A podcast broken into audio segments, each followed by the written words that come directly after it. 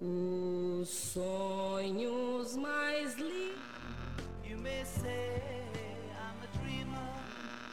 I dreamed a dream in time gone. Sonhar mais um sonho. This is what dreams are made of. Dream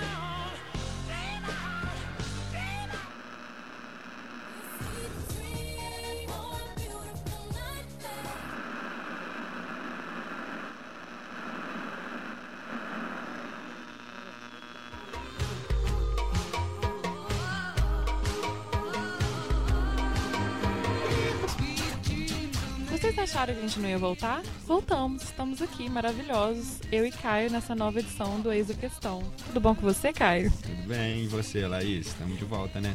Tamo de volta. Esse episódio agora vai ser sobre sonhos. O nosso primeiro foi sobre bullying. Quem quiser ouvir, tá aí no nosso feed. Fiquem à vontade, por favor.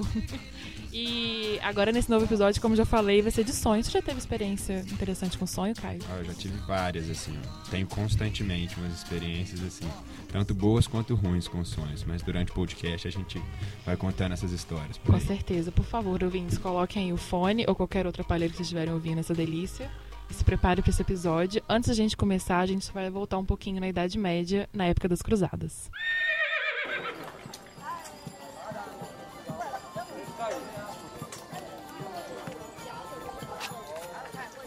Então, o sonho começa assim. Eu tô numa casa que é tipo uma casa muito grande, ela é uma casa rica, mas ela é ela tá em outra época e eu identifico ela como uma casa meio árabe assim. Ela tem um tipo de desenho, de arabesco, de mosaicos assim, de uma casa árabe e ela tem um pátio interno muito grande, com uma fonte. Sabe aqueles corredores que dão para um pátio interno? E tem muitas pessoas trabalhando nesse pátio, assim, tem algumas pessoas cuidando de plantas, umas mulheres costurando. E eu tô sentado lendo. Eu não sou eu mesmo, assim, eu sou um cara mais moreno, assim, mais mouro mesmo.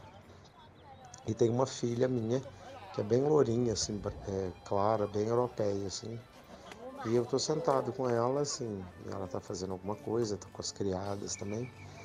E aí, de repente, entra um funcionário meu, assim, né, um dos servos e tudo, e fala alguma coisa numa outra língua também, mas que é, eu entendo que eles estão chegando. E aí eu saio, assim, da, na porta da casa para ver, e eu vejo vindo, assim, lá do alto de uma colina, assim, tipo de, um, é, de uma colina, os estandartes das cruzadas. E aí eu fico meio apavorado, e aí eu entro é, e fecho começo a, dar ordens para fechar a casa e começa a fechar as janelas, as portas, colocar umas trancas assim de madeira. E aí eu dou ordem para os funcionários e a gente todo abre esse, a gente abre um alçapão assim no chão, todo mundo desce num lugar que são tipo umas masmorras assim. Lá dentro é grande, assim, do tamanho da casa. E cada um grupo vai para um quarto assim, entendeu? Eles têm umas portas de madeira, é tudo de pedra. E eu vou para minha filha para esse quarto, não tem nada, é só um cômodo vazio. E numa das paredes desse cômodo tem uma porta, né? E que é tipo um armário, assim, embutido, assim, né? Um armário dentro da, da construção. E eu entro nesse mini cômodo, assim, com a minha filha e a gente fica lá esperando. E aí eu ouço é, esses, esses cristãos, né? Entrarem na minha casa, eu ouço as coisas caindo na prataria, né, assim, as coisas sendo quebradas dentro da casa. E de repente fica um silêncio, aí eu vejo, eu ouço, né, que eles abrem o alçapão. E aí eles abrem o alçapão e descem, né, para as morras. Eu começo a ouvir os meus servos gritando, as mulheres, os homens. E aí de repente eles abrem a porta desse quarto e eu falo, eles vão ver essa porta e vão chegar aqui.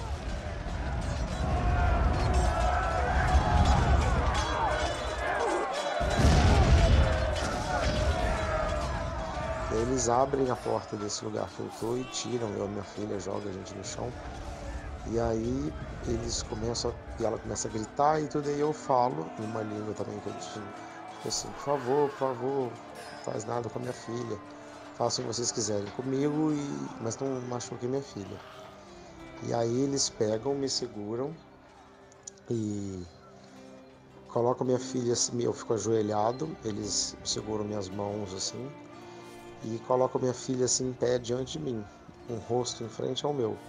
E eu consigo me ver assim no reflexo do olho da minha filha. E aí eles pegam uma espada e aí eles abrem o olho dela, seguram o olho dela assim com a mão para não fechar o olho. E aí eu vejo que eles vão me matar na frente dela assim. E aí eles enfiam uma espada assim de cima para baixo né, nas minhas costas e eu sinto que ela vai assim, destruindo a minha espinha inteira na minha coluna, vértebra por vértebra assim. E aí eu sinto um calor no corpo, assim, acho que agora eu vou morrer. E aí eu fico muito arrependido, né, de não ter feito nada e de minha filha ter que ver aquilo. E aí eu fico pensando que eles vão estuprá-la depois, são meus últimos pensamentos, assim. E aí eu, é um sonho de angústia, assim, eu acordo muito angustiado. É, e é isso, eu já tive ele várias vezes e eu fico meio chateado porque eu nunca lembro que ele é um sonho, né? Só quando eu acordo que eu falo, ah, sonhei. É, é isso, basicamente.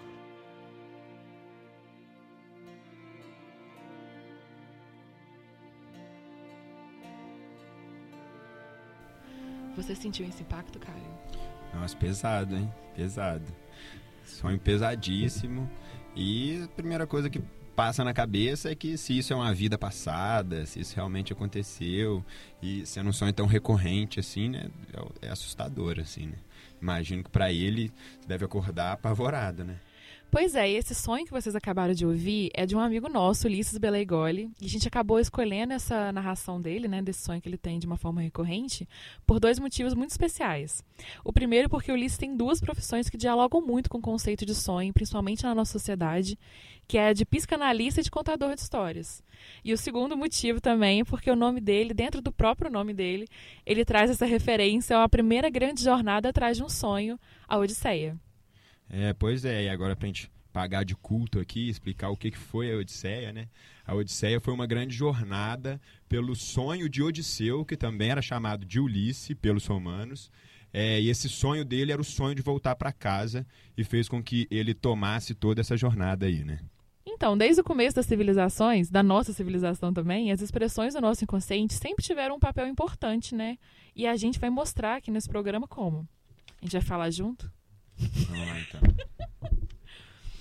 Um, dois, três. O, sonho, já, foi divino. Bom, na América, os apanhadores de sonho, ou os filtros dos sonhos, que a gente ainda tem por aí, né? Eram os amuletos sagrados, assim. Já na Bíblia cristãs, os humanos foram avisados para não condenar Jesus através dos sonhos, né? E na Grécia eles tinham um deus específico para o sonho, que era o Morfeu, conhecido como o criador das formas. O, sonho já foi político. Igualdade de direitos, oportunidades, sucesso e prosperidade para todos os cidadãos. Essa é a essência do que ficou conhecido como sonho americano. Nunca acabou dando certo na prática, mas vários sonhadores tentaram fazer isso acontecer. O, sonho já foi arte. Das cores vibrantes do movimento surrealista. Só o que me exalta ainda é a única palavra: liberdade. Até as palavras pessimistas de Edgar Allan Poe. Tudo o que vemos ou nos parece nada mais é do que um sonho dentro de um sonho. Homero fez Ulisses enfrentar monstros. James Joyce fez Ulisses dar a volta nas ruas. As ruas fizeram Homer Simpson ficar em casa. Pois é, do homem mais erudito ao mais comum, da antiguidade até a modernidade. O sonho sempre despertou a curiosidade da humanidade. Nesse episódio, a gente vai te fazer desvendar um pouco sobre esse universo. Seria, Seria meu sonho? sonho? pois é, mas antes de tudo, a gente precisa saber de onde vem o sonho. E daí, só Freud explica, literalmente. Ele define o inconsciente como sendo, a princípio, um lugar, não se sabe onde, mas como se fosse assim, é, dentro do aparelho psíquico, então ele, ele aposta no aparelho psíquico, que não está no cérebro, que não está na alma, que não está necessariamente no corpo. É, então ele está enroscado, vamos dizer assim, para tentar demonstrar aonde é que o inconsciente estaria, que ao mesmo tempo nos habita.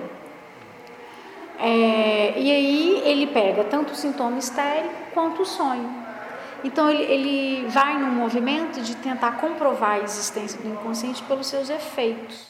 Essa que vocês estão ouvindo é a professora Aline Nogueira, aqui da Faculdade de Psicologia da UFJF. Ela falou um pouco de como que a psicanálise enxerga e percebe essa questão do sonho. Como se ele falasse assim, ah, não tenho como colocar o inconsciente numa caixinha, medir, pesar, mas eu tenho como dizer que o inconsciente existe através dos seus efeitos, das suas formações, que são sonho, xiste, ato falho e sintoma. Então, o sonho é uma das formações do inconsciente. Então, simplificando bastante, é como se o nosso inconsciente fosse um lago. Nesse lago está tudo que a gente percebe, tanto racionalmente ou não. As coisas que a gente consegue raciocinar e pensar de uma forma no nosso consciente, elas são sempre boiando deriva nesse lago.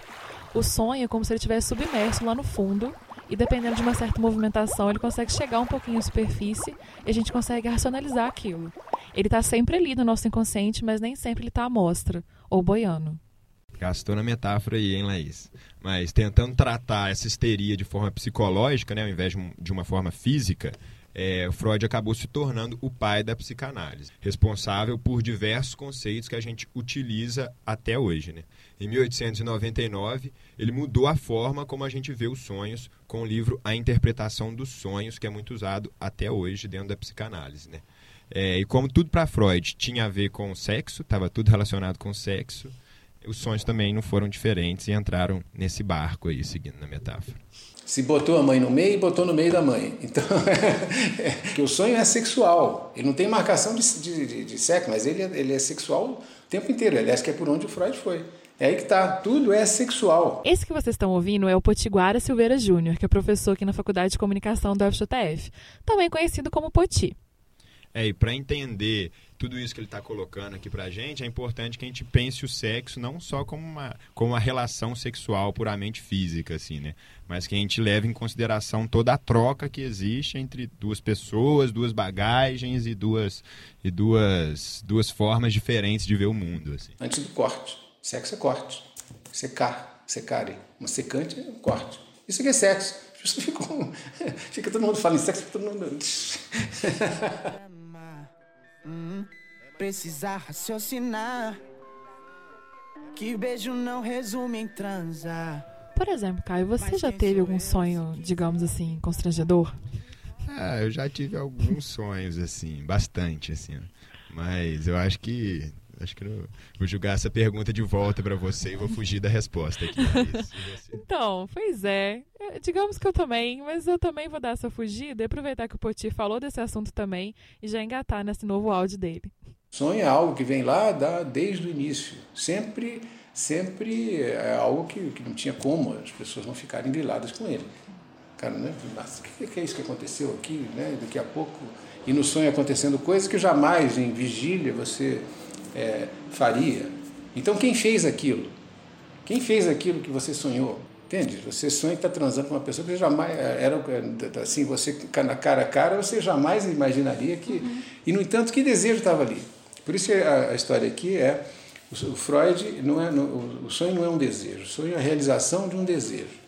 Resta saber qual desejo. Essa é a questão. Eis a questão, né, amore? Mas toda essa visão do Freud começou a mudar depois da Primeira Guerra Mundial.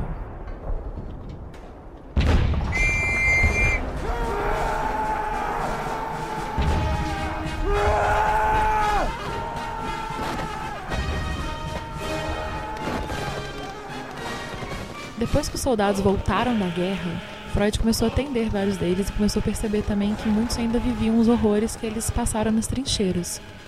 E foi aí então que Freud foi obrigado a revisar um pouco de seus conceitos. Quando ele começa a entender o pessoal que volta da guerra e que sonha e tem pesadelos constantes com aquele horror, uma repetição do trauma, ele, e aí ele fala assim, é, Freud muito angustiado, né? Fala, nossa, mas se eu falo que o sonho é a realização de um desejo, era para essas pessoas estarem sonhando com um céu azul, um sol maravilhoso. Por que, que por que, que eles repetem exatamente o horror?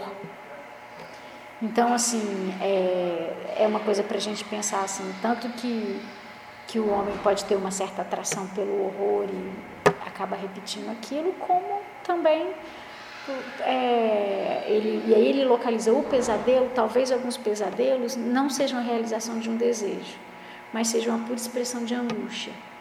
É, é isso que às vezes faz com que as pessoas tenham uma certa estranheza, assim. É, Nossa, mas como é que eu estou sonhando exatamente o contrário do que eu quero? Assim, será que você de fato quer aquilo? O que, que esse desejo está dizendo? Enfim, é, vai se construindo um saber a partir do próprio sonho, do próprio relato do sonho. Então, assim, ele é interpretável, porque ele traz uma, uma mensagem cifrada. Se não fosse cifrada, provavelmente ele, você não conseguiria sonhar aquilo. Mas só você é capaz de interpretar. Então, essa coisa de ter um livro, é, um guarda-chuva, não representa um pênis. Só se for para você, entendeu? Se você chegar a essa conclusão, ok. Mas não existe um livro dos sonhos, assim, onde eu possa pegar isso significa isso, isso significa isso. Um dicionário. Quem tem o saber do, do, do que, que significa o seu sonho é você. Sonhar com borboleta pode significar uma grande transformação na sua vida. Sonhar com palhaço pode significar que você tem problemas no trabalho. Sonhar com a galinha significa que você pode estar dando atenção demais ao que não é importante. É, Laís, a tentação de procurar o significado dos sonhos no Google é grande, né? Mas é importante lembrar que o importante não é o significado em si do sonho, né? E sim todo o processo que o indivíduo passa durante o, durante o sono, né? Porque o que o está interessado aí é a lógica em funcionamento e não o conteúdo. Normalmente as pessoas não, não elas não passam para esse, esse patamar de entender a lógica, eles ficam presas aos conteúdos demais. Então ficam presos ali tentando adequar conteúdo. Não conseguirão. O sonho é isso, você pega elementos do cotidiano, o inconsciente pega elementos do seu pré-consciente, o que você fez ontem, o que você comeu na semana passada, repagina aquilo e bota numa outra história. Ao mesmo tempo, é, esse mundo do inconsciente é tão verídico que Freud brinca que a gente acorda para continuar dormindo. Nesse sentido de que o sonho permite que a gente se desperte para algumas coisas. Sabe, assim, às vezes você não consegue é, se dar conta daquilo na, é, acordado, vamos dizer assim, durante o dia, mas aquilo vem para você através do sonho. E aí você vai se dando conta disso. Beleza, mas os sonhos são tão importantes, por que tem uns que a gente lembra e outros não?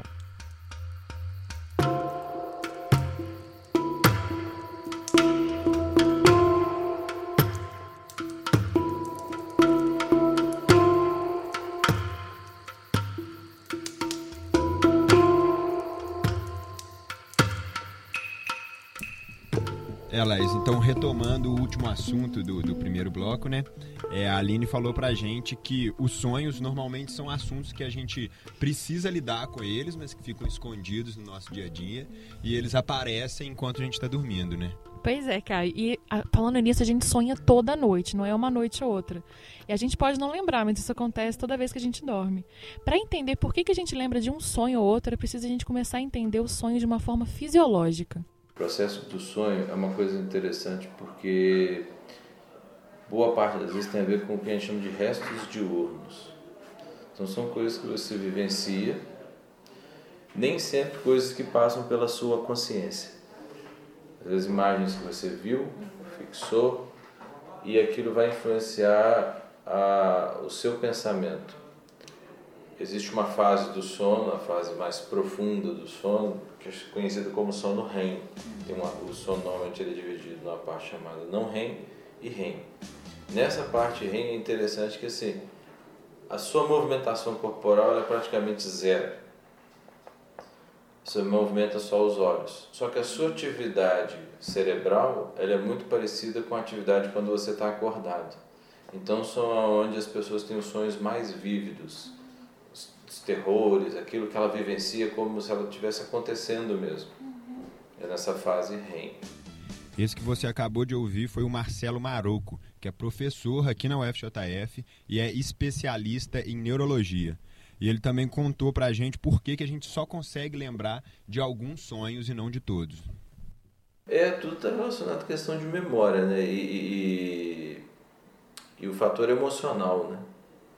Que nem aquilo, as coisas mais tranquilas geralmente não marcam tanto, né? As coisas que são mais apavorantes, mais amedrontadoras, a nossa memória tem, ela fixa mais, né? Geralmente as pessoas reclamam por causa do pesadelo. Ninguém sonha porque sonhou um campo bonito, cheio de flores. Caio, você já teve alguma experiência peculiar com sonhos? Ah, eu costumo ter frequentemente, Laís, assim. É, um pouco antes de eu, de eu vir para Juiz de Fora, né? É, eu comecei a ter alguns sonhos lúcidos, assim, né? Eu lembro do primeiro deles, assim, que eu estava num clube, assim, da minha cidade, e eu comecei, eu percebi que eu estava sonhando, assim, que eu estava num sonho, e estando num sonho eu poderia fazer o que eu quisesse, porque era o meu sonho. Eu comecei a voar e comecei a fazer várias coisas. E aí depois disso eu comecei a ter esses sonhos lúcidos com mais frequência, assim. No começo foi era muito massa, assim, sabe? Eu conseguia fazia milhões de coisas no sonho. E mas era sempre um sonho muito leve, assim, sabe? Era quando eu começava a dormir, então nem tudo eu conseguia fazer. Algumas coisas acabavam que me acordavam, assim. Mas depois de um tempo eu comecei a ficar preso nesses sonhos porque eu sabia que eu estava sonhando e me dava um desespero de estar tá deitado na cama e estar tá sonhando ao mesmo tempo e querer acordar e não conseguir acordar e aí você começa a sonhar que está acordando.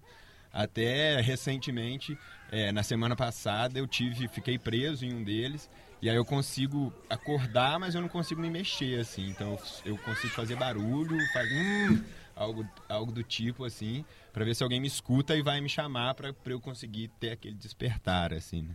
Que isso, gente. Interessante você falar isso de que o sonho acontece numa fase mais leve do seu sono, porque nem todos os sonhos acontecem na fase do sono REM, que é a mais profunda. Isso que você falou, por exemplo, também de sonhar acordado, é mais um sonho lúcido que você teve, que você pode controlar, entre aspas, as coisas do sonho. Também já aconteceu comigo algumas vezes, mas não com tanta frequência ou tão forte igual você falou. É, o Marcelo Maroco, por exemplo, ele também fala que sonhar acordado também é possível, só que em casos especiais, como por exemplo a quem tem narcolepsia. Então existe uma diferença entre um sonho lúcido e um sonhar acordado. Assim. Exatamente, é o que ele explica pra gente. A pessoa às vezes pode ter a sensação, ela acabou de acordar e continuou sonhando por algum tempo. Narcolepsia é, um, é um, um dos distúrbios que estão associados com o controle de vigília. Então a pessoa tem ataques súbitos de sono. Normalmente se leva 15, até 15 minutos para começar a dormir. E leva aí mais ou menos uns 90 minutos para chegar no sono REM. A pessoa que tem narcolepsia, ela rapidamente adormece, tem um período de latência de sono muito rápido e também em 10, 20 minutos no máximo ela entra em sono REM. Então ela tem um distúrbio do ciclo vigília-sono. E às vezes isso vem acompanhado de é, cataplexia, né?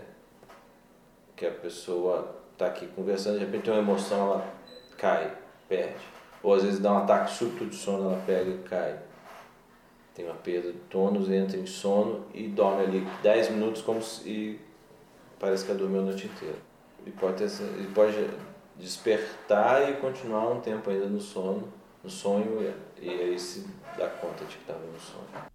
Laís, e outra informação importante é que a qualidade do sono influencia diretamente nos sonhos que a gente vai ter, né? Se vai ser um sonho bom, se vai ser um pesadelo. Pessoas que, por exemplo, fazem alimentações é, grandes antes de dormir, às vezes vão jantar, vão numa churrascaria e logo depois daí vai dormir você tem uma alteração de fluxo sanguíneo para o tubo digestivo e isso acaba mudando a qualidade do sono, do sono, podendo fazer com que o sono não seja repousante, pode mudar também o padrão de sonho. A bebida também ela muda o padrão de sono.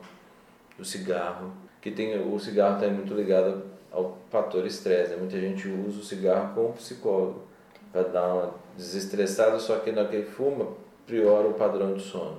Pois é, Caio, como o professor falou no áudio também, o que a gente faz um pouco antes de dormir pode influenciar não só o sono, como também o nosso sonho. Reza uma lenda, por exemplo, que o Bram Stoker, o autor de Drácula, ele teve um jantar exótico um dia, com uma comida muito regada a sangue, algo que ele não estava acostumado, uma coisa que ele não estava realmente esperando.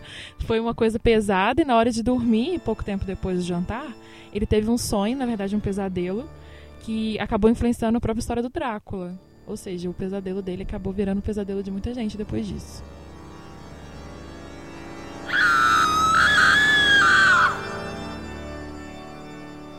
Bom, dormir muito não é sinônimo de dormir bem, né? É muito importante que a gente consiga chegar até a fase REM do sono, né?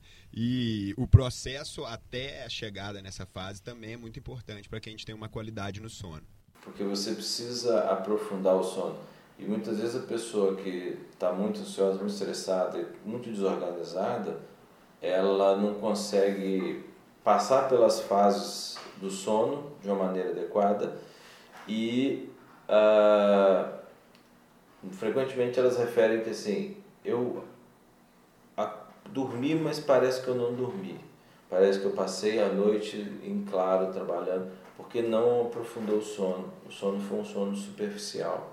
Aquela pessoa que geralmente fala que, ó, acordo fácil, pode ter um barulhinho que eu acordo. pode, pode procurar que tem alguma coisa errada. E a pessoa que diz assim, hum, dorme, geralmente a gente pergunta, você dorme bem? Durmo, durmo umas 10 horas, você dorme mal. Geralmente quem dorme muito dorme mal. Existem pessoas que dormem, precisam de 10, 12 horas de sono mesmo. Mas a maioria das pessoas que dormem muito é porque dormem mal.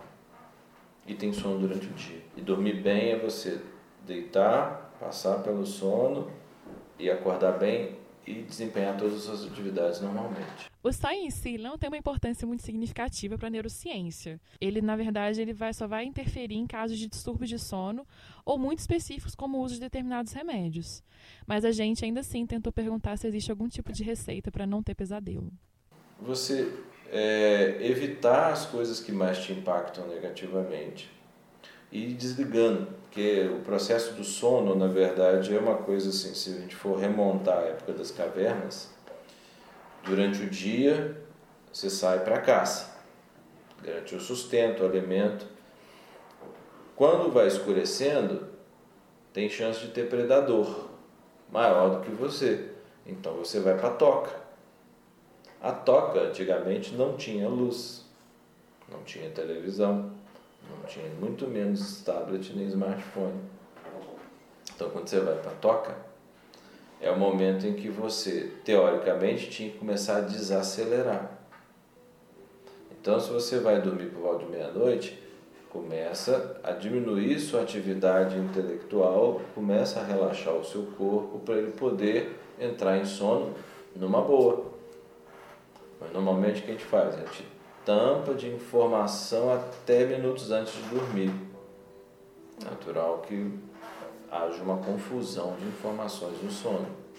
E aí surgem os pesadelos, surgem os sonhos mais malucos. Não utilizar café, nem achocolatado. Se for chocolate, o branco que não tem cafeína. Os chás verde, vermelho, branco, mate, preto, eles têm muita cafeína também, então pode atrapalhar o sono. Não fazer exercício sai da academia ou dá uma corrida e vai dormir. Hum, também é uma coisa que prejudica o sono, a bebida. Procurar dormir sempre no mesmo horário, acordar sempre no mesmo horário, ter uma rotina de sono. Ir para sono, ir para dormir se você estiver com sono, não porque está na hora. Né? Então, assim, são regrinhas básicas. Um ambiente do quarto mais tranquilo, silencioso, escuro, para poder reproduzir aquilo que o seu organismo precisa para produzir a famosa melatonina. Se você estava notando alguma coisa disso, pode rasgar e jogar fora. Na verdade, não adianta a gente tentar muito controlar o que a gente sonha. O que o inconsciente tiver para mostrar pra gente, ele vai acabar fazendo de uma hora ou outra. De uma hora ou outra. indireta, viu, Laís? Bom, então agora a gente vai usar a desculpa de estar tá falando de sonho, né, Laís? E vamos seguir um roteiro aqui que não faz muito sentido, não. Próximo bloco a gente vai dar uma, um pulo no assunto aqui, né? E vamos falar das reflexões sobre o sonho na modernidade.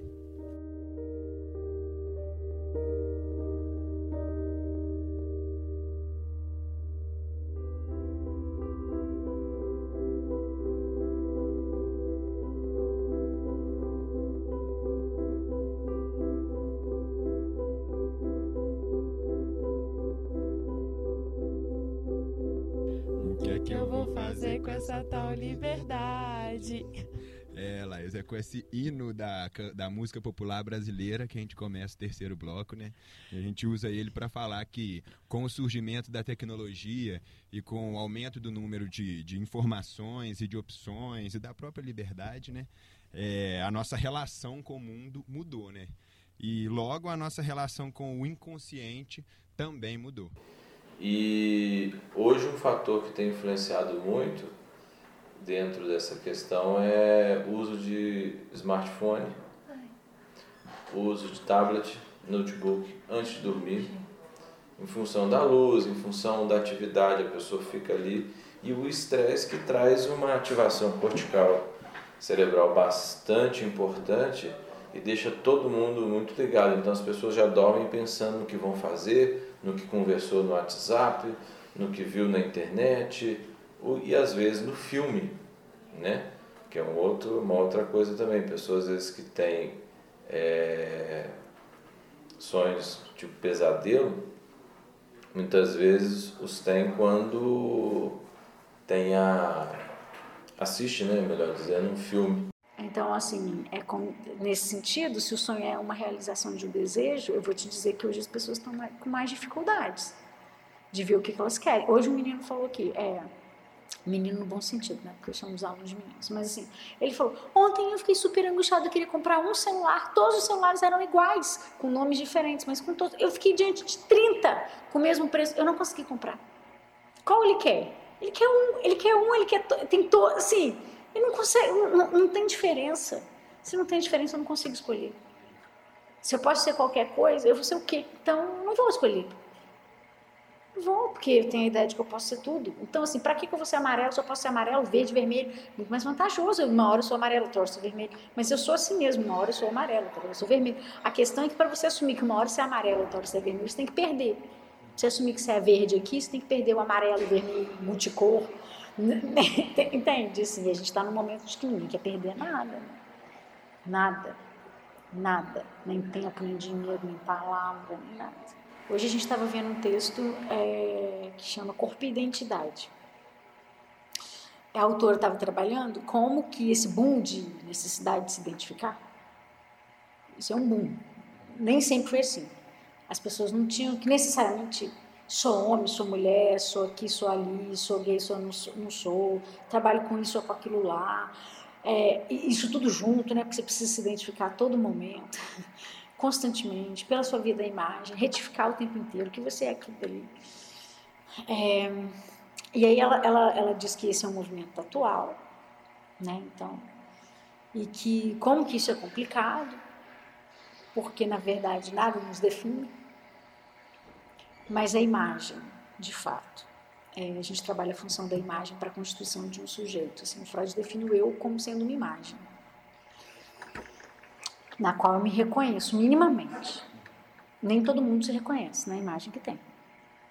Se reconhecer não é estar satisfeito com ela. Veja bem, ninguém está satisfeito com a imagem que tem. Mas eu, pelo menos, sei se eu me ver lá uma foto, eu posso achar que não sou eu, mas sou eu, Aline, mulher, sei lá mais o que. Então, assim, é, a imagem, ela dá uma ilusão de verdade muito grande. E é muito curioso que, a, a partir do momento que o valor da palavra foi caindo, a imagem foi ganhando, né, foi crescendo assim de importância. Você não precisa mais ser alguma coisa. Você pode parecer que é que está ótimo assim. Já diz quem você é.